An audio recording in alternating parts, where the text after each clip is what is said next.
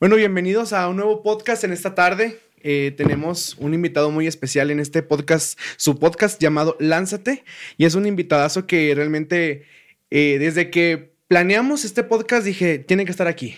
Es un musicazo de primera, de verdad. Ahorita vamos a conocer más su historia y él es Pacho Andí. Vamos a dar un fuerte aplauso aquí de bienvenida aquí todo el público. ¿Cómo estás, Pacho? Muy bien, muy contento de, de que me hayas invitado y de platicar un ratito todas las cosas chidas. Ah, qué bueno. A ver, Pacho. Eh, bueno, primera, eh, tu nombre artístico es Pacho. Sí. ¿Cómo te llamas? Me llamo Orlando Oyervides. Orlando Oyervides. ¿Y, por qué surge el nombre de Pacho? Porque, bueno, para empezar, este, yo hago música de Sudamérica y en Sudamérica los, eh, los borreguitos son llamados o son conocidos como Pachos. Y yo por el cabello ah. chino, siempre he tenido cabello chino pues eh, mucha gente, músicos de allá de Sudamérica, eh, el Pachito, el Pacho, el Pacho. Entonces se me quedó. Y ya la gente, incluso acá en México, también me empezó a decir ya Pacho. Se te quedó y, el Pacho, Andy. Y me conocen más por Pacho. O sea, todo el mundo en, el, ambiente de la música me conocen más por Pacho. Ya se te quedó ese, nombre artístico. Sí. No, o sea, perfecto. Sí, siento que a veces como que hace falta un, algo que te reconozca, algo que te identifique y, el nombre sí, sí está, está muy chido. Cuando yo lo escribí, la primera vez yo pensé que decía Pancho. Y dije, ¿por qué Pancho si no se llama Francisco? Pero no, ya, ya, que empecé a ver, dije, ah, no, es por, es por, el, por el rollo del latinoamericano. Pero a ver, fíjate, en este podcast bueno, pensamos invitar a pura gente que sea pues dedicada al ámbito musical, porque pues nuestro canal pues es de música y queremos que la gente vea eh, cómo a veces nos lanzamos a hacer un proyecto musical. En tu caso, pues tú tienes también tu proyecto, que has tenido varios. Eh, y, quiero que nos platiques pues acerca de cómo lanzarte, eh, cuáles fueron los mm, retos, obstáculos, anécdotas que te han pasado cuando decidiste lanzarte a, hacer tu proyecto. Para empezar, pues, ¿cómo iniciaste en esto? Bueno, eh, como cualquier joven, este, yo tenía alrededor de 14, 15 años y siempre tuve la, pues, la piquita de, la música, siempre me gustó, me llamó la atención, pero hasta que llegué a la edad de 14, más o menos en la secundaria, fue cuando empecé a decidirme por aprender, aprender en forma, porque pues, de chavito agarrabas la guitarra y te aburrías, la soltabas y te ponías a ver la tele o te ponías este, a hacer otra cosa. Entonces ya llegó una edad donde dije, a mí me gustaría aprender y me gustaría ser bueno. Y como todo joven saltillense, empecé en, en, rondallas, ¿o no? bueno, este, para empezar, mi papá toda la vida ha tocado Fue música, rondallero. Sí, ha tocado música de rondalla. Él no se dedica a la música profesionalmente, pero siempre, toda su vida ha estado muy allegado hacia la música. Y este, y obviamente me, me conectó con, un, con otra persona también de rondallas, quién fue quien me empezó a enseñar a tocar guitarra. A la guitarra. Fíjate que una invitada que, que, tenemos para, para el podcast, ella comentaba algo cuando le dije, oye, platícame tu historia. Y me dijo, eh, quien no es de Saltillo, o sea, quien es de Saltillo no estaba en rondalla como músico, no es de Saltillo. Y, y, realmente empecé a ver y dije, oye, sí, los invitados que tengo, la mayoría empezó en rondalla o, con algo parecido a lo que es la rondalla. Sí, bueno, yo la verdad nunca hice música de rondalla, pero sí la conozco por, por el antecedente histórico que te digo de mi, de mi papá. Sí, sí, sí. Y aparte que mi primer maestro de guitarra es un rondallero de Hueso Colorado que se ha dedicado a eso toda la vida. Y este, y pues fue, fue padre también. No, yo llegué y escuché su estilo y su forma de tocar y de cantar y no era nada nuevo para mí porque pues yo toda mi infancia escuché rondalla los discos de la rondalla. Sí, sí. Y este, y estuvo muy padre. Y ahí pasó tiempo y entré a la preparatoria y ahí se me exigía estar en un club o deportivo, ya sea, o cultural. Hmm. Y yo entré primero a jugar fútbol, pero eh, ya por azares del destino no me gustó estar ahí en el equipo y busqué una actividad cultural. Y un día iba pasando ahí por los salones que están en la prepa y escuché el grupo de música latinoamericana de la prepa y me llamó mucho la atención. Y te la a primera vista. Sí, sí, das cuenta que la escuché y dije, ah, qué padre suena. Entré, pedí información y me aceptaron una. Oye, ¿qué toques? No, pues poquita guitarra, tengo así, así. ¿Tienes instrumento? No, sí, bueno, vente mañana. Ah, bueno, perfecto. ¿Y con qué empezaste? ¿Con, qué instrumento? Sí, con guitarra. Ah, con guitarra, con guitarra. Sí, porque era lo que yo traía ya de base. Mm. Y ya se cuenta que ese, pues, ese día fue un día muy importante en mi vida porque de ahí para adelante pues fue un parteaguas, ¿no? De, de, ya, este, cambió mi vida porque ya todo fue enfocado hacia la música latinoamericana. Mm, Súper bien. Fíjate que siento como que a veces son esos pequeños eh, experiencias o como señales que te dicen, tú eres para acá o tú eres para allá. Yo siento, yo siento, no sé. Entonces, a partir de ahí fue donde tú ya decidiste que dijiste, yo soy de la latinoamericana. Sí, este, ya conocí ese, bueno, ya lo conocía, ¿no? Pero ya verlo más físicamente, cómo eran los instrumentos, cómo sonaban, qué se podía hacer, qué no, escuchar grupos buenos. Eh, cambió toda la forma de ver la música eh, para mí y fue donde dije, a mí me gusta este estilo, quiero ser bueno en esto. Y ya de ahí en fuera, pues ya todo lo que había escuchado atrás de todos los géneros, sí estaban padres, pero ese fue el que más me gustó a mí. Ese fue el que, el que te enamoró. Y entonces empezaste con guitarra. Sí, estuve dos semestres aproximadamente tocando guitarra ahí y luego ya después me pasé a los instrumentos de viento. Y ya fue donde empezaste. Porque fíjate que me quedé asombrado cuando te invitamos a cantar con nosotros ahora con, así fue, con, con Ramón Alberto, y que llegaste con tu estuche, con un, ah, chorro de y dije, no manches, y, de quenas y, de diferentes donos. Y más cuando dijiste que tenías otras seis, ¿no? Sí, sí, sí. tengo ahí un cementerio de bambú ahí, este... En tu casa y todo. Sí, que cuando me toca los mantenimientos así, son dos, tres días de estar en eso nada más porque son demasiadas flautas, pero está padre porque son tesituras diferentes, sonidos muy distintos y estilos. ¿Tienes tu favorita? O sea, en, específico. Eh, no, o sea, al principio sí me inclinaba, pero ya ahorita como pues ya pasaron muchos años y ya a los dos, a los dos tipos de flauta fundamentales porque se dividen dos ramas que son las flautas verticales y las que son de tubos. Este, ya los dos me gustan por igual, o sea, no, ya no tengo preferencia, pero sí, este, pues es que los dos tienen su encanto, ahí. Sí, sí, sí, todo tiene su, chiste. Y aparte de la música, ¿a qué más te dedicas, Pecho? Bueno, yo soy ingeniero industrial. Nunca ejercí mi carrera, gracias a Dios. gracias a Dios. este, no, pues este, la música a mí me dio muchas satisfacciones, más que mi carrera este, de licenciatura, de ingeniería. Y este, Nunca, nunca quise ejercer mi carrera porque siempre me, me atrapó la música, me llamó. No, no, ah, me dejó hacer nada, no me, fue muy celosa, no, no, no, me dio, no me dio chance. Tuve oportunidad de quedarme cuando hice prácticas y de, de seguir en, ese, en esa línea, pero lamentablemente pues ya, yo ya estaba enamorado de tocar. De la música. Y cuando tú tomaste la decisión de, decir, no voy a ejercer. Porque me imagino que los papás siempre es así como que el orgullo de decir, ah, mi hijo tiene que ser ingeniero y el título y así. Cállate. ¿Cómo tomaron tus papás? Eh, no, en la casa siempre fue un tema difícil. Este, fue duro al principio que, que lo pudieran comprender, ¿no? Eh, fueron peleas. Sí, negativas y cosas que pues es normal, ¿no? Pero con el paso del tiempo lo fueron aceptando. Sí. ya fueron, Empezaron, empezaron a ver que yo, para empezar, que era feliz. Hmm. Principal, lo más importante. que era muy feliz, que hacía lo que me gustaba, que le echaba ganas a eso, que me empezaba a ir bien y que empecé a despegar una carrera pues difícil, porque cualquier carrera artística es, es dura. Y ya cuando vieron esas, esas cosas, pues su manera de ver la, la música y el arte fue, fue, muy diferente. Fue muy distinto. Y, y al principio de, de, tener una negatividad conmigo, de negar, pues ya fue eh, donde me dieron más apoyo en, cuestión de, de, casa, ¿no? Pero sí, fue, fue difícil. Fue, complicado. Y fíjate que siento que en, en, el caso de la música latinoamericana, todavía es un poco más difícil. O sea, yo siento así. Porque, por ejemplo, si te fijas, la industria musical ahora, lo, que, lo que invierte o en donde invierte es en, en música urbana, música urbana, porque realmente, desgraciadamente, bueno, como lo veamos, es lo que más vende. Entonces, ya muy pocas industrias musicales se dedican a invertir o a ponerle foco a, a esa música eh, tradicional, llámese de muchos géneros, no, no nada más latinoamericana, pero siento como que es un, nicho muy pequeño. Sin embargo, siento que es una de las mejores músicas porque, pues, está súper completa. A mi parecer, eh, yo no me he metido muy a fondo en el tema de la música latinoamericana, pero siento que es de la música, siento que es más elaborada siento que, que, es más, que la puedes sentir, sobre todo es eso, que cuando la escuchas, o sea, cuando, cuando escucha la quena, cuando grabaste aquí, no manches, yo me estaba muriendo aquí grabando contigo y, está súper padre. ¿Cómo ha sido ese, e, ese reto para ti de decir, bueno, la música latinoamericana contra todos los demás géneros? Sí, fíjate que mucha gente cree que es este, que es eh, difícil, ¿no? Por el tipo, porque no es, no es una música tan popular como dices, pero nos, yo traté de ver eso como una ventaja. ¿Por qué? Primeramente porque no cualquiera la hace. Sí. no, eh, aquí en México es, no es tan popular, o sea, no, es- no hay mucha gente que la practique y no es tan conocida por eso, pero cuando tú lo haces y lo haces bien, pues te sobresales.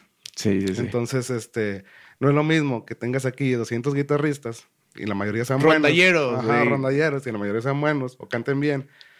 Pero ¿cuántos canistas tienes? ¿O cuántos flautistas tienes? Exactamente. Entonces, este, te haces, te haces notar por eso. Entonces, yo lo vi como una ventaja para mí. Y aparte de que, pues no solamente hago este, música folclórica, también hago de, de todo tipo. Y fusionando, pues, eh, los sonidos de los lo vas adaptando. ¿verdad? Porque he visto que tienes en tu canal de YouTube que adaptas varias canciones a lo mejor de, de electrónica, del, del género popular, Sí. y le vas metiendo también tu estilo con, con los instrumentos eh, de viento que, que manejas tú. Sí, pues, pues hacer variedad, ¿no? Porque también este, la variedad está al gusto, la gente también busca escuchar cosas frescas. Entonces me gusta hacer fusiones, me gusta este, probar con música de todo tipo, de películas, de, como tú dices, este, música moderna. Incluso también este, tengo mi proyecto de, de, de trova con instrumentos folclóricos. Un tiempo también estuve trabajando con un DJ haciendo house. Súper bien. Con, con, con instrumentos prehispánicos. Oh, súper bien. Nos fue muy bien, hicimos muchas giras, este, hicimos discos. est- No, o sea, he, he fusionado los instrumentos en... De muchas en- formas. De muchas maneras. Hoy Ujú. súper bien. Fíjate que, que siento que eso es lo que, o sea, como te decía, ahorita tú tocas un tema muy importante y yo siento que, que para, es un consejo para cualquier persona que quiera empezar. Siento que a veces es la perspectiva donde vea las cosas. Eh, había una vez un relato que escuché también en un podcast que decía que mandaron a, a dos eh, vatos a, bueno, no dice vatos, pero sí me acuerdo, eh, allá a África. Que eran de la marca Nike, de los zapatos. Mandaron, entonces mandan a un gerente todo un mes y les marca, oye, ¿sabes qué? Aquí no va a pegar esto, aquí nadie usa zapatos, vámonos de aquí, no hay que invertir aquí, vámonos. Mandan al segundo gerente todo un mes y luego les llama, oigan, no se imaginan la oportunidad que tenemos aquí, nadie usa zapatos, o sea, Ajá. toda la oportunidad. Entonces siento que también depende cómo, cómo lo veas. Y así como lo dices tú, realmente digo, sí es cierto, o sea, muy poca gente se dedica a esto. Incluso yo pienso que, bueno, tu proyecto de Andin Soul. Siento que es de los más figurativos. No, hablando aquí a nivel regional, Saltillo, siento que es de los que más figuran o los más icónicos que hay. Hay más variedad, mucha de agrupaciones o no. Aquí Sí, sí hay, sí hay, nada más que nada, no son tan conocidos o no tienen tanta actividad, por eso no se hacen notar. Mm, Fíjate que, bueno, hace poquito que empezó todo el tema de la pandemia y entonces me hablan de la Secretaría de Cultura y me dicen, oye, este, hay unas propuestas ahí para que las cheques y no, no las dejes pasar, mira, este, está lo de la cultura en línea y todo esto. Y, yo, ah, sí, sí, sí, sí vi por ahí. No, bueno, no las dejes pasar porque va a pasar tal fecha y si no manda la solicitud, este, nosotros pues vemos que ustedes tienen mucha actividad, que salen a viajes, a festivales, que están presentes en redes. Entonces, pues queremos que, creemos que ustedes deben estar aquí en esto también. Mm. Entonces, también es importante hacerte notar, o sea, que, que te vean, que te escuchen. la actividad que, de, de que estés realizando. Ujú. Mm. Y sobre eso te quería decir, ahorita que estábamos hablando sobre el canal de YouTube, tú me decías que es muy importante que, que te mantengas subiendo videos. En este caso, ¿cómo, ¿cómo afectó la pandemia o cómo benefició de cierta manera tu, tu carrera? Pues O sea, mira, eh, te digo, es cues- cuestión de enfoque. Obviamente todos extrañamos el, el tocar en directo, el, el que... Presencial, en vivo y que- todo. Que, la gente te vea, te aplauda. Perdón, convivir con tu público. Lamentablemente, pues es, es, es, eh, ahorita es difícil. Lo puedes hacer, pero con muy poquita... eh, una reunión muy sí, chiquita sí, o muy así, poca con- gente. con muy poco público. Pero aprovechamos este, el tiempo de estudio de grabación, el tiempo de hacer este, nuevas canciones, nuevos proyectos, hacer videos, este, reactivar tus redes. Entonces, pues creo que no es lo óptimo estar así, pero se aprovecha el tiempo, ¿no? Te ha apoyado mucho, o sea, en el aspecto más digital. Yo siento. Y, y te- fíjate que aquí veo también un, como una desventaja de mucha gente que a lo mejor no se quiere actualizar. Siento que la pandemia a la gente que se dedicaba a las redes sociales, siento que le benefició. Porque les raste un canal a la gente de entretenimiento presencial de muchos lugares y se quedaron con la televisión y con el internet. Y la neta, la neta, bueno, me hablo un caso personal, pues yo prefiero mil veces el internet que, que la televisión. Sí, ya, la sí. televisión ya pasó. Sí, súper, súper pasadísima. Sobre todo porque le quieren copiar el internet y no, y no le sale. Y ese intento de copiar como que dices, ay, o sea, Sí, a mí me pasa hasta cuando, digo, ahora los más beneficiados te- fueron los que están en redes y el Netflix, ¿no? Fue- Sí, súper. Netflix se la rifó chido. Ajá.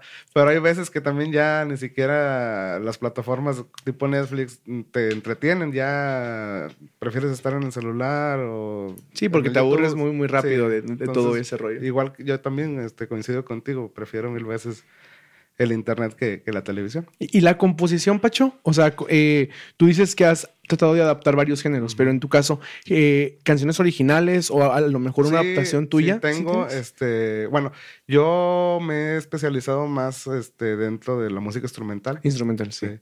No soy bueno para escribir, pero sí soy bueno para crear melodías. Sí, súper bueno. O sea, me Eh, quedó claro el día que viniste a grabar aquí. Dije, no manches, o sea, la escuchó y ru, de volada.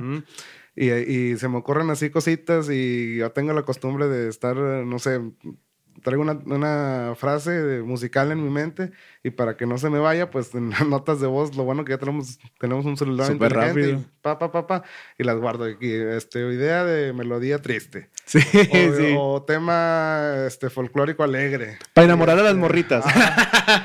sí, ya luego, luego los guardo y ya voy haciendo, no sé, como que una biblioteca de, de temas principales y luego ya de, voy- de ahí voy haciendo ramificaciones y voy creando mis cosas. Tengo muy pocas rolas, la verdad, para, para los años que, que llevo tocando, pero siento que las que tengo son buenas. Mm.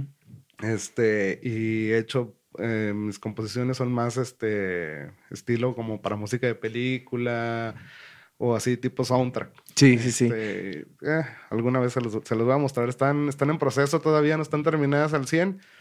La canción como tal sí, pero la grabación no. Entonces, este, ahorita que estamos de pandemia también estoy aprovechando para, para sacar ese Para, proyecto. para sacar eso. Fíjate que son. Yo pienso que es más complicado componer instrumental. No sé qué, cuál es tu opinión. Porque, mira, por ejemplo, hablando de, de música, vamos a hablar de, de música eh, popular. Eh, los acordes, la progresión de acordes que utilizan las canciones populares es muy parecida a toda. O sea, realmente lo que le da la, la- la diferenciación puede ser la letra, puede ser a lo mejor la, la melodía, eh, pero más cuestión de la voz. Pero casi la, la, la, mm, armonía es muy parecida. Entonces siento que es un reto meterte a, a- a armar un, todo un ambiente. Y como tú dices, en la, en la música de películas, pues es más crear un ambiente. O sea, no, no me imagino una película sin, sin, sin música. Si la oyes sin música es así como que, que o sea, qué hueva, ¿sabes? Sí, sí, sí, Sí, no. todo. Es, es como las series cuando veíamos las series de, de Warner sin risas. O sea, si la ves sin risas, no te da risa. es que se deba, pero no te da Sí. risa. Siento que la, que la misma película sin música no, no, No, sería lo mismo. Imagínate, sería algo muy parco, muy seco. Sí, Es- demasiado. la música hace atmósfera y te puede llevar a, no sé, a la cima de una montaña o hasta sentirte en el infierno, ¿no? Sí, sí, sí. Es, es- es algo muy, muy mágico. A mí se me hace más fácil hacerlo instrumental porque toda la vida he hecho música instrumental. O sea, ya llevas la guía. Sí, y, y me estoy acostumbrado a... Sobre todo también cuando me hablan amigos de que, oye, acabo de hacer una canción y me gustaría que participaras y... A ver, déjame la escucho. Y yo siempre trato de hacer este, en lo que yo voy a hacer en mi solo o en mi puente, hacer una melodía distinta a la que se está cantando.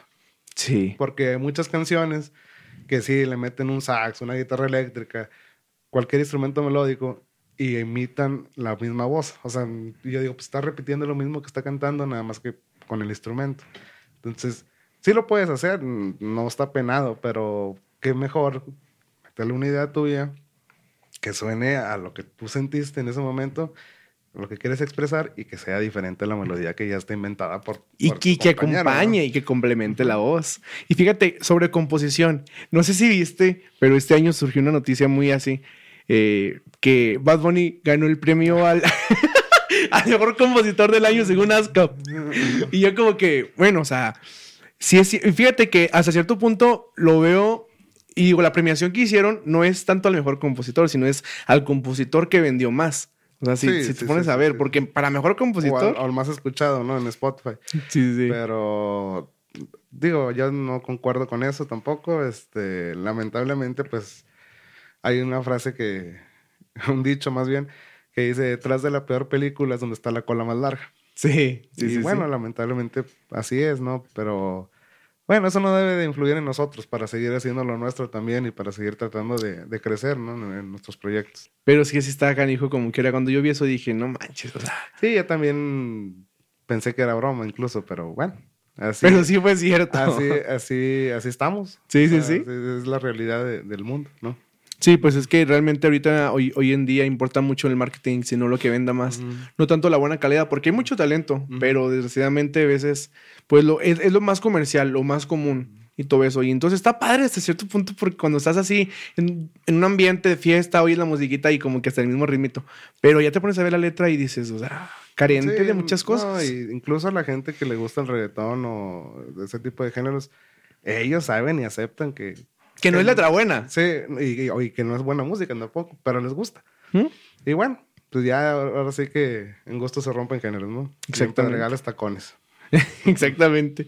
No, pero fíjate que, que sí veo muy, muy pues, drástico todo este cambio de la música. Bueno, siento que la música ha cambiado mucho de un tiempo, de una década para acá, pero aún más ahora en, en esta pandemia, pues también cambió mucho, porque muchos artistas tuvieron que recurrir a lo que fueron en vivos, eh, live, streams. En, en tu caso, eh, ¿realizaste algún tipo de stream, live? ¿O sea, aprovechaste? Sí, este, estuve haciendo, empezando la pandemia, hicimos cada jueves, creo, este, estuvimos haciendo lives y nos fue muy bien, fíjate, muy, muy bien. Súper Nos fue bien. muy bien, sí, juntamos, este, bastantes, este, pues, ¿cómo se les llama? Los que te están viendo, seguidores Mm, o... sí.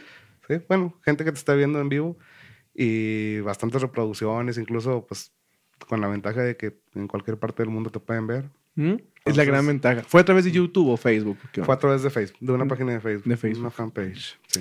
Pero estaba viendo, fíjate que, no sé la verdad, ya no leí mucho al respecto, pero que Facebook quería cancelar las transmisiones. Ah, sí, sí, sí, sí. viste? Sí, las transmisiones de música a partir del mes de octubre, por cuestión de los derechos, de autor. Y realmente sí, o sea, yo me di cuenta de mucha gente que, DJs, que se ponían a mezclar y pues un chorro de rolas que no... Obviamente, pues un DJ pues va a ser lo más común, o tomas una canción, la mezclas, pero pues sí hay mucho conflicto con, con el derecho de, de autor.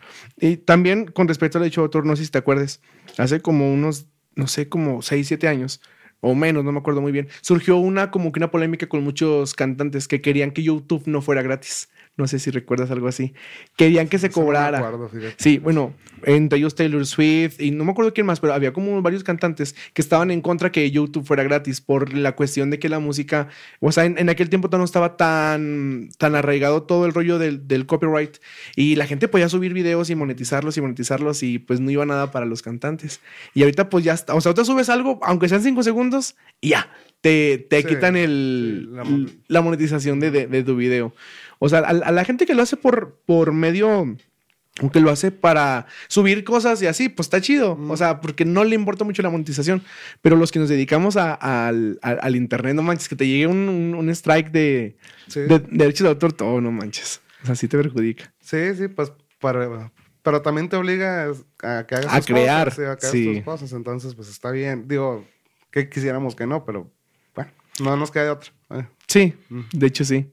Y fíjate que, bueno, yo lo veo bien hasta cierto punto ahora como está, porque digo, el trabajo que le metió el productor, pongámonos a pensar que fue un trabajo bueno, no, no que fue un reggaetón a lo mejor, porque, pues no, que fue una canción así perroncísima, no sé, de, de algún cantante, pues bueno, música buena, composición buena, o sea, el trabajo que le mete el productor, eh, los arreglistas, todo, para que pues simplemente no tengas una bonificación o que se la, la descargas y ya, pum, y la ganancia se queda ahí. O sea, Sí, pues por eso cuando murió el disco, cuando murió el CD, fue una desgracia para muchos artistas que, que se dediquen y nos dedicamos a, a todo esto, porque pues como tú dices, es un, es un billete pues, que inviertes fuerte para que alguien nada más lo descargue y lo disfrute, pues y ya. Y, y no lo valoran. Y lo, lo- lo más triste es que la gente se acostumbra a hacer eso siempre, que ni por aquí les pasa a la gente que no está en este medio todo lo que hay detrás de... De una canción. De una canción. Ahora imagínate un, un álbum de 12 o de 15 canciones, pues, es, es mucho trabajo, ¿verdad? Y la gente, no sé, a lo mejor, este, compra una memoria pirata ¿Sabe con qué? 5 Sí. mil canciones.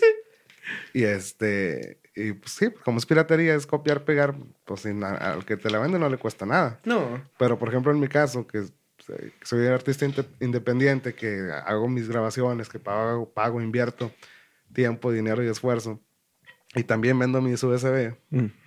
y luego de repente, obviamente los vendes en un precio módico para, para que sean accesibles. Sí. Y de repente llega una, una, una persona y te dice, ay, nada más traí 200 canciones. Nada más. ¿Cuántas quieres, güey? Es que ahí en la pulga, eh, pues me venden con 5 mil. Digo, sí, pero bueno, estas canciones yo las grabé. No es una este, copia del disco de José José. eh, De descargar arrastré- instrumental. sí, que arrastré el archivo y lo pegué. Esto Sí. yo lo grabé. Yo tuve que estudiar eh, las canciones, luego me metí en un estudio y La luego hicimos melodía una y todo. mezcla y luego hicimos un máster y luego ya pusimos todos los discos aquí y es un, es un trabajo de 18 años de carrera que te lo estoy vendiendo en 200 pesos para que me digan, nada más trae No, 200. más trae 200. No, Es una patada en los tanates, Sí, eso, sí, neta. sí, súper, súper. Pero te digo, es que es, es, es normal que la gente, ya es algo normal porque la gente no, no es cotidiano para ellos eh, bajar una canción pirata. Y como no te cuesta, más que pagar tu internet cada mes, pues es normal para ellos decir, ay, no, pues es que no me trae 200. Sí, Y- sí. Pero no se pueden ver el trabajo que hay detrás. Y, y es duro, pero bueno, también hay que eh, crear la cultura para que la gente sepa lo que es este, lo que cuesta, ¿no? Exactamente. Y fíjate que ciertamente mi novia me comentaba, bueno, ella está en recursos humanos, y decía que hay gente que reclama, o sea, a recursos humanos, cuando le faltan cinco pesos. O sea, dice, ah, le faltan la, la nómina cinco pesos y van a reclamar, te hacen un, un rollo. Y digo, ¿y cómo acá? O sea, no se ponen a pensar que el hecho que tú, pues, consumas material pirata, le estás quitando un chorro de dinero al- al- a los, mm, a todo el equipo de producción, al artista, al intérprete, al compositor, como le quieras ver. Incluso hasta el, el jalacables, ¿no? El- el Sí. todo, todos salen perjudicados. Pero bueno, la gente, te digo, no, no tiene esa cultura. No hace conciencia.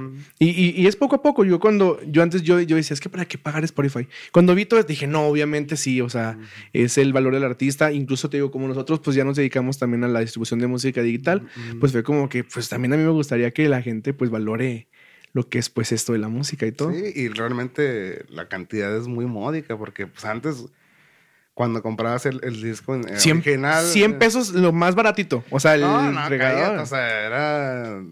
Ya no me acuerdo de discos de 100 pesos, pero te digo, comprar un- nomás un disco, gastabas, no sé, 200 o más. Sí, sí, sí. Y ahorita por 100 pesos tienes toda la biblioteca del mundo, casi toda. Entonces, y hay gente que pues, aún así no lo quiere pagar. No manches. Pues, este, imagínate, ok, préstame la cuenta y no sé, paguen el Netflix, paguen el Amazon, paguen todo. lo- es que no es tanto, o sea, es, es algo módico, pero es una bonificación para los creadores. Si tú tuvieras la oportunidad, Pacho, que te dieran de firmar con una disquera.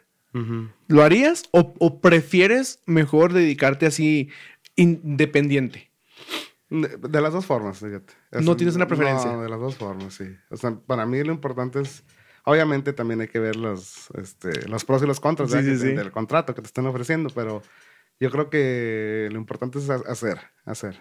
Porque hablar cualquiera lo cualquiera dice, ay, no, pues es que mira, ya anda tocando. y- pero son gente que no hace nada. Sí. Entonces, para mí lo importante es hacer, ya sea independiente, en la cochera de tu casa o en una disquera grande, ¿no? Sí.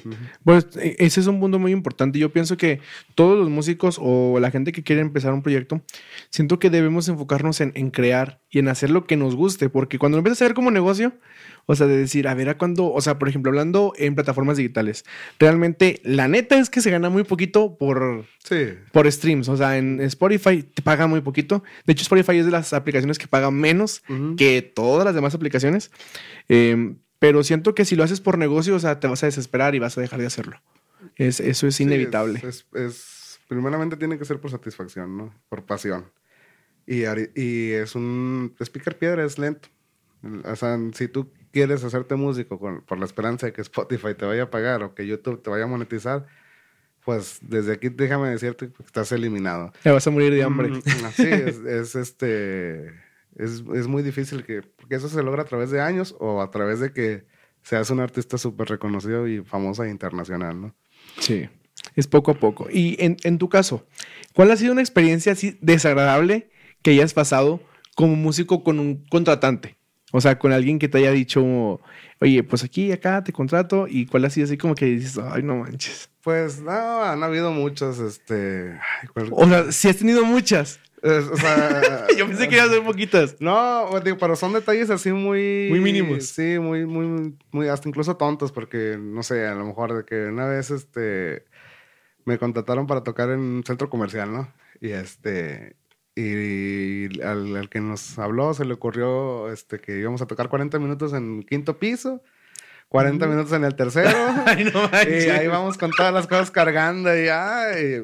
O sea, ya, por lo más con moverte, ya pierdes este, pues, el sentimiento, las ganas de tocar ahí, ¿no? Entonces dices, ay, chihuahua, como esta gente no se pone a pensar de que pues, cargas todo. Te instalas y llegas y ahí te pones y ya, o sea, no, aparte que ese día no traíamos, no pudo, que nos ayudara a cargar, no pudo ir. y se les tocó hacer todo.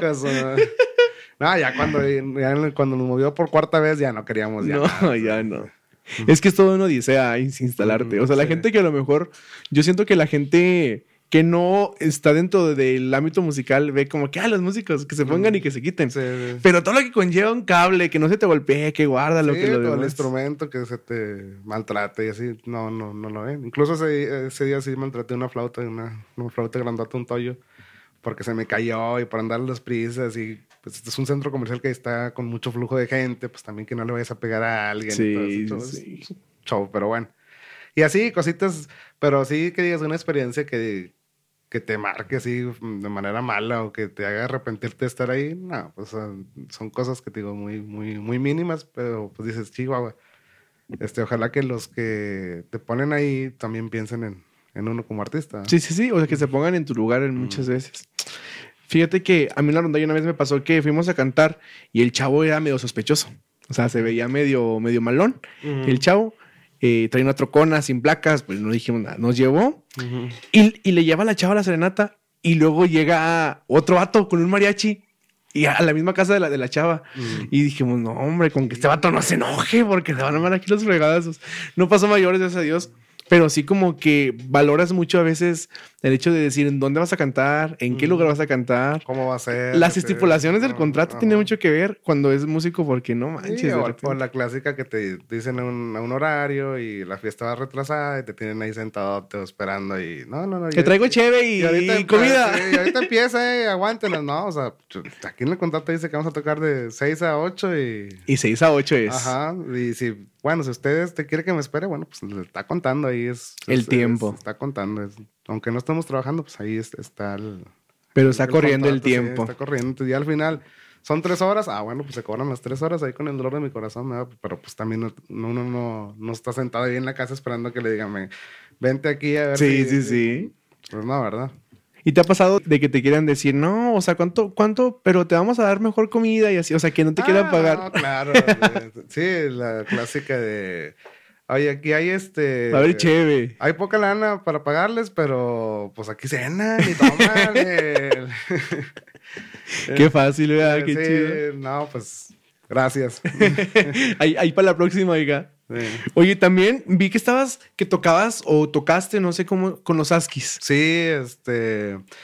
Tengo desde el 2015 este, haciendo giras con ellos eh, esporádicamente. Son, son giras internacionales cuando me hablan. Eh, ahí entro como un reemplazo de, uno de los flautistas. Y es una experiencia también muy, muy, muy bonita porque, bueno, yo nunca había hecho cumbia. sí había tocado así, pero en forma, ¿no? Y más a ese nivel. Entonces fue una experiencia muy bonita para mí porque conocí muchos lugares que no conocía, muchos artistas, este, compartimos escenario. Súper chido. Este, y la verdad me, me, ha gustado mucho trabajar con ellos. Pero fíjate que cuando vi, vi un video que tenías en el Face, bueno, en YouTube creo, o, no sé dónde lo vi, eh, traías un look totalmente diferente. Ah, sí. ¿Y el, el cambio por qué? Eh, no, bueno, traía el pelo largo, duré, cinco años con el pelo largo. Nada más que se me empezó a caer y dije...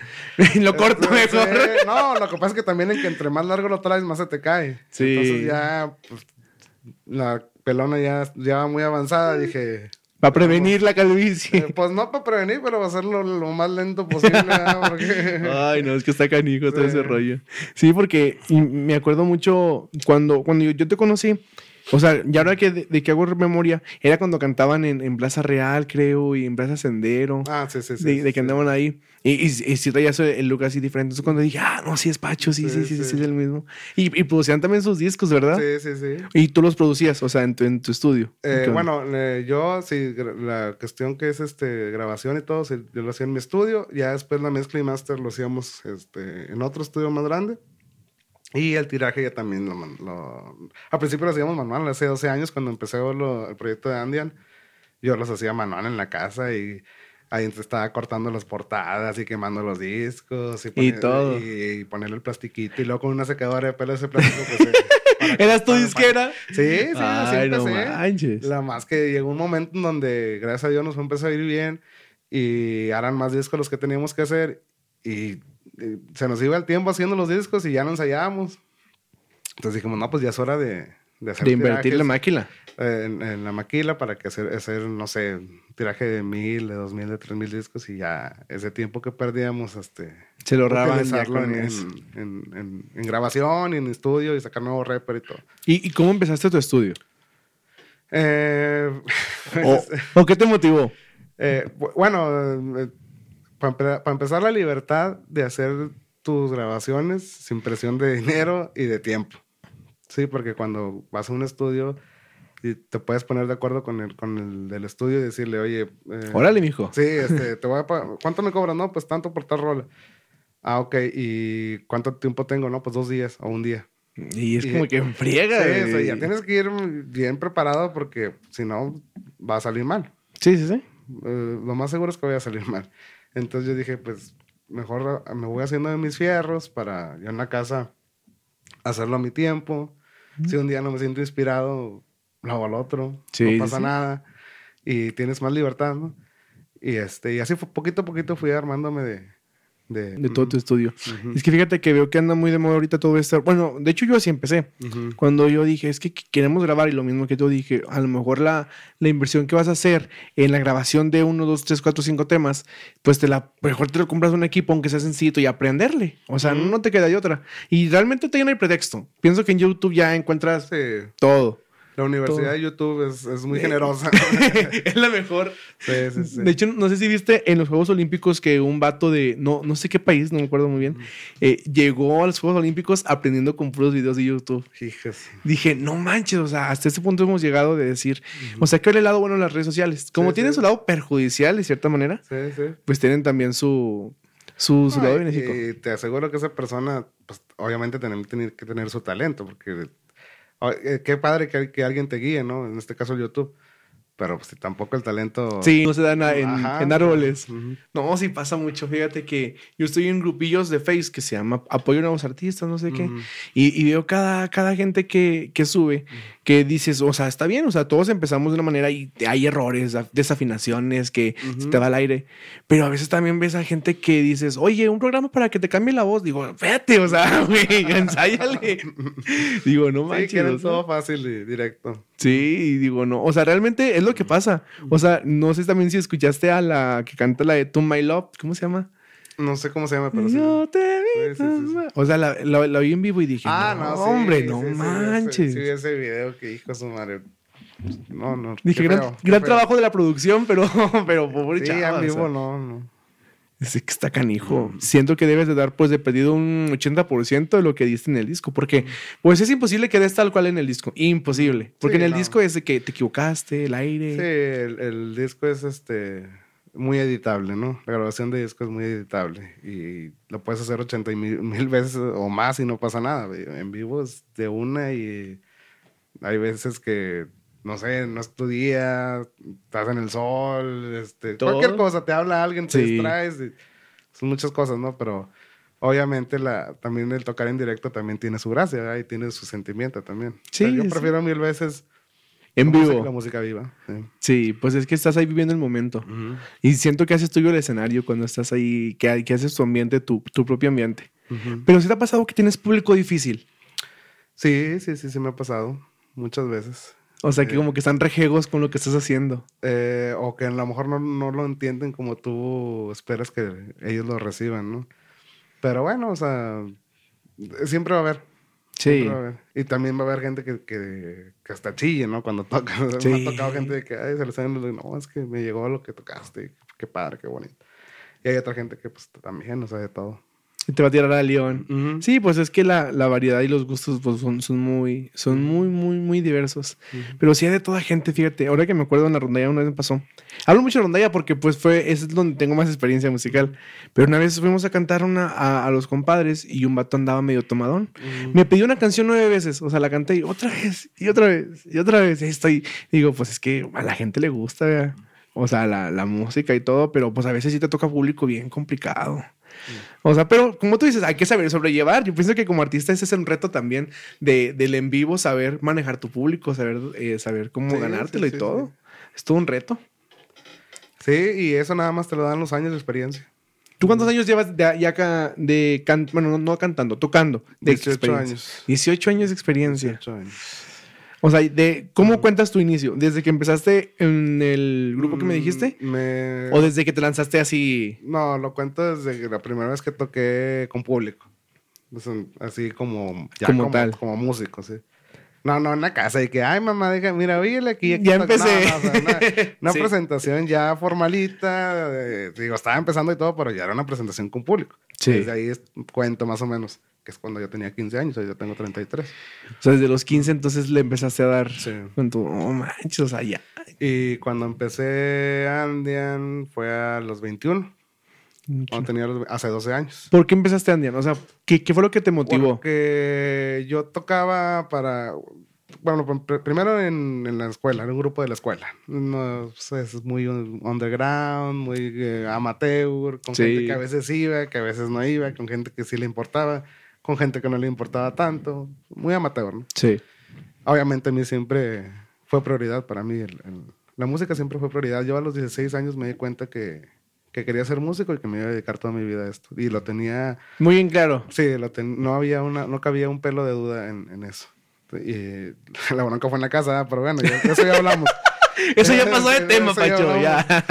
Y este, pero yo, ya- yo estaba eh, convencido totalmente de que, de que mi vida iba a estar siempre En la música. Siempre. Entonces, empecé a tocar con un grupo independiente de puros jóvenes de 17, 18 años. Trabajé cinco años con ellos. Y hubo unas diferencias ahí de, de prioridades, por así decirlo. Mm, Sí. Yo siempre, como te digo, la música siempre fue Tu número uno. número uno para mí, para ellos no. Bueno, pues muchas gracias. Ahora, Yo necesito trabajar con gente que piensa igual que yo. Y que lo quiera hacer. Ajá. Y este, y encontré ahí un, un compañero y amigo que, dadas las cuestiones del destino, fue mi maestro. Y empezamos el proyecto de Andian. Digo, hace 12 años. En- ahora en noviembre cumplimos 12 años. Y este, y de ahí para adelante fue una cosa muy bonita porque aprendimos mucho, viajamos mucho y nos fue muy bien. Gracias a, e- a ese proyecto se desarrollaron otras cosas, no nada más de la música, también de, de otro tipo de negocios. Y este y es un proyecto que quiero mucho precisamente por eso, porque Por- como que me abrió, sí, me abrió, me abrió camino. Siento que siempre hay como que ese proyecto que lanzas que es el que te empieza a hacer que conozcas gente. Ujú. O sea, por ejemplo, yo lo veo como esto. Marlo Music, si no, no hubiéramos lanzado, pues no hubiéramos grabado con, con Ramón y no te hemos conocido a ti. Ujú. O sea, es como que todo Sí, junto sí, con sí. pegado, las conexiones que vas logrando Ujú. y, y los conocidos de artistas ah, famosos. Bueno, no famosos, artistas en general. eh, ah, ¿Con quienes son los con con los que te has sentido más eh, cómodo trabajando? Pues fíjate que con Askis eh, me encanta su, su filosofía de trabajo porque ellos, este, obviamente, son un grupo serio, son un grupo Sí. que están en una liga pues, alta, Sí, pues muy alta, son. y este, y tienen una filosofía de trabajo muy padre porque para empezar la puntualidad es, este, Es básica. sí, no, no, no, es- pero así de que te tardas tres minutos más de la hora y te dejan. Neta. Sí, o sea, nada de que, ay, es que. No, no, no. Aquí eh, dijimos a las 9 de la mañana en el lobby del hotel y sale el avión y nos va a llevar una van al aeropuerto. Aquí llegas a las 9 con 3 Y no. y si tú no agarras un Uber o buscas la manera de Te llegar, quedas ya allá. Te quedas allá y si no, y si no llegas a la presentación, no, ya, ¿para qué te cuento? no?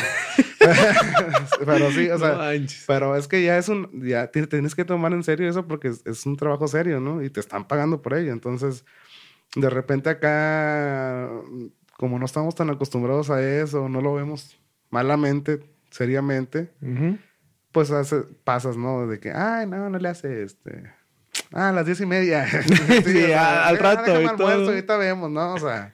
Hay que darle la seriedad. Y también, este, eh, obviamente, pues, cómo estás vestido, eh, traer cosas buenas, pantaloncito planchado, impecable. Sí, porque ya es un grupo de renombre. Y, y, te está viendo mucha gente, o sea, imagínate Sí, era ahí todo. Y, y, ya no respondes por, o sea, por Pacho. ¿Cómo se pronuncia? ¿Andian o Andian? Andian. Bueno, Andian. mucha gente le dice Indian. Indian. Eh, en inglés, ¿no? Pero ¿Mm? acá decimos Pacho Andian. Andian. O sea, ya no eres tanto como Pacho Andian ni eres Orlando, o sea, ya eres los Askis. Sí, sí, sí. entonces tu imagen tiene mucho que ver porque tú haces algo mal, te vas mal vestido algo y no es como que van a decir, ah, mira, Pacho Andian andaba mal vestido. No, no, no. los Askis andaban mal vestidos y generalizan. Y llegaron tarde y hicieron un desmadre aquí. No, no, no. El tipo grupo firme. O sea, ¿has visto cómo son esos vatos? No, no sé. videos. o sea, yo, yo, no los sigo mucho.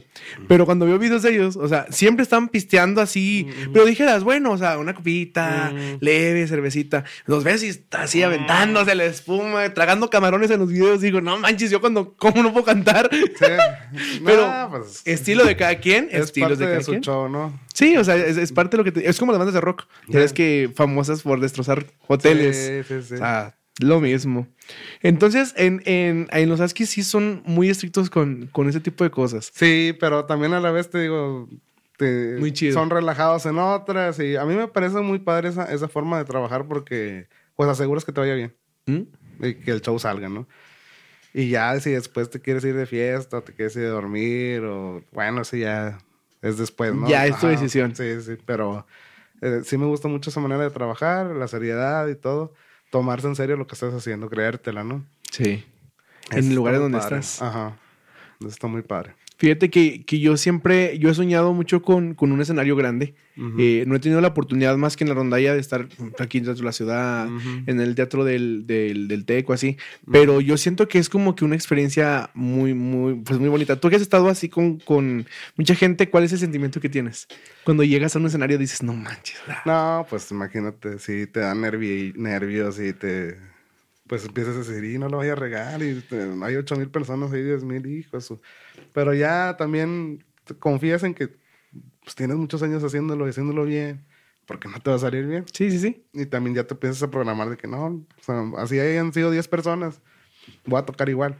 no importa que sea... Las que sean. Pero sí, sí la gente te, te consuma. sí, no manches. Este, oírlos, verlos, este, sí te, te entra el y eso es lo bonito. Yo creo que cuando un artista, un músico en este caso, deja de sentir ese cosquilleo, ese hormigueo de, de ver a la gente, pues yo ya creo que tiene que ir a colgar, en este caso, las flautas, ¿no? O sea, sí. Si ya, si, si, no hay algo que te mueva por dentro, que, que sientes así ese, ese nervio, pues ya perdiste la, la esencia de ser músico.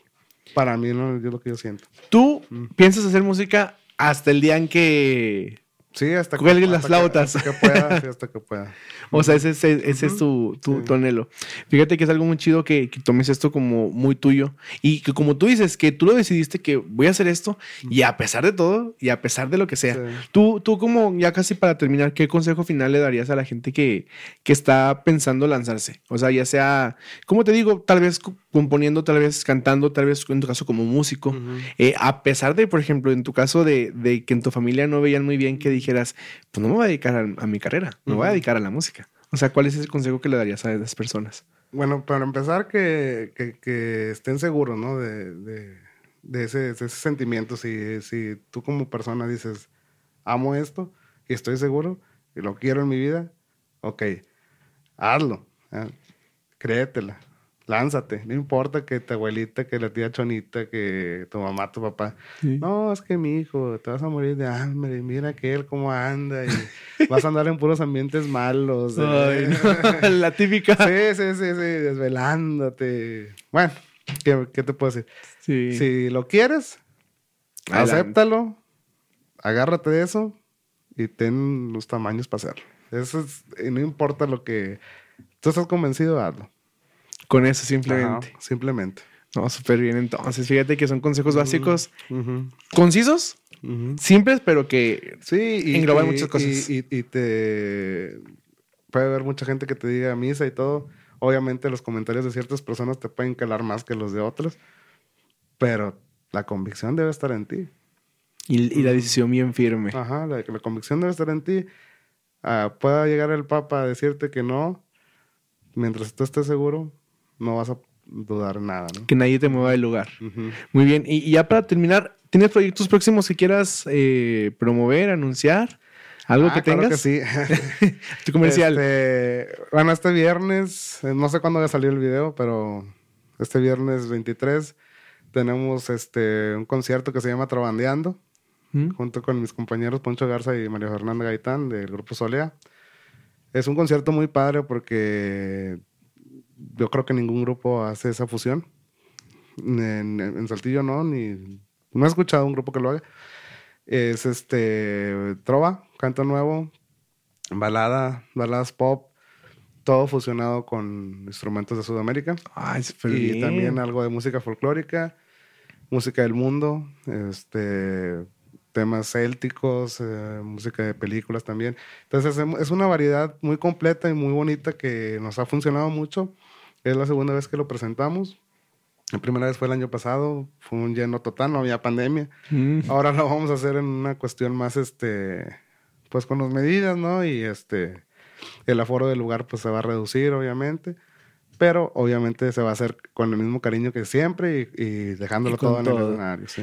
¿Cuándo va a ser? Dices, Bien- Este 23. Viernes 23. ¿A qué a horas? la- el acceso es a las ocho y media en la Peña Santa Lucía. El costo de entrada. 100 ¿cuál pesos es? por persona. No, está súper bien, Sí, no es- manches. Es, o es- sea. es módico, ¿no? Sí, es para recuperación prácticamente. Mm, Sí, sí, sí. Para lo que, o sea, para lo que vamos a escuchar, yo pienso que la gente, o sea, bueno, que he escuchado la canción, bueno, yo hablo de la gente porque es la gente que nos sigue en este caso, que he escuchado así fue, voy a seguir en cuenta la calidad de, de- de músico en, en tu caso, pero aparte no nomás eres tú, eres junto con, con. Solea Acústico, ¿verdad? Que los vi también, no manches, tocan súper Sí, bien. son este Musicazos. son muy buenos eh, qué puedo decir pues son mis compañeros este los quiero mucho los, los admiro bastante. Me encanta trabajar con ellos también eh, hacer música con ellos juntos siempre ha sido bien especial. Incluso pues eh, hemos tenido hemos tocado en, en París en varias partes de México Oye, qué padre. y este y gracias a Dios siempre nos ha ido nos ha ido muy bien y, y nos reconoce mucha gente de diferentes partes del mundo entonces No, pues, creo que es algo especial. que, que vale la pena y este y algo que se hace con mucho amor y con mucho cariño. Aparte, ¿se va a transmitir en alguna plataforma o va a ser Eh, ahí sí, es- estamos viendo lo, lo de la transmisión. Yo creo que para mañana vamos a anunciar este cómo va a ser la onda de, de transmisión en vivo para la gente que no tenga el- la posibilidad de ir, de ir en persona, Ujú. Este que vea ahí este a través de su de sus redes. Muy bien. En caso que salga después, eh, que lo vean el- la, la repetición del video. Sí, también. ¿por qué no? en caso que salga después. Y pues sigan a Pacho en sus redes sociales, eh, que es Pacho Andean. sí. Andean. ¿Cuál más tienes? De Tengo, tengo el personal, los dos, todos se llaman igual, para que no haya confusiones. Instagram, eh, el fanpage y la, la personal de Facebook, Pacho Andian. Igual mi canal de YouTube, Pacho Andian. Todos Pacho Andian. Todo así, No perfecto. Y es- es- están muy chidas sus, sus, tus rolas ahí para que esperemos que, que más gente pues te caiga a tu canal, que, que se suscriba, que cheque tus canciones. Y te esperamos, Pacho, próximamente para grabar ahí algo también con nosotros. Sí, este, estamos ya en- sobre eso, ¿verdad? Sí. Va a ser este, música de ustedes. Sí, sí, va a ser. eh, auto- auto- tuvimos que pausar todo esto, te digo, por Sí. cuestión de, de salud de Marlene. Pero próximamente que ya reunimos grabaciones, te, nos ponemos de acuerdo para encantado, como siempre. Perfecto. Facho. Bueno, pues muchísimas gracias por haber participado en, en nuestro podcast. Y pues los invitamos, chicos, a que sigan participando de este podcast, que lo escuchen en YouTube, en Spotify, síganlo compartiendo, porque también tenemos más invitados que también les aseguro que les va a encantar su historia. Hasta luego, nos vemos, chicos. Bye.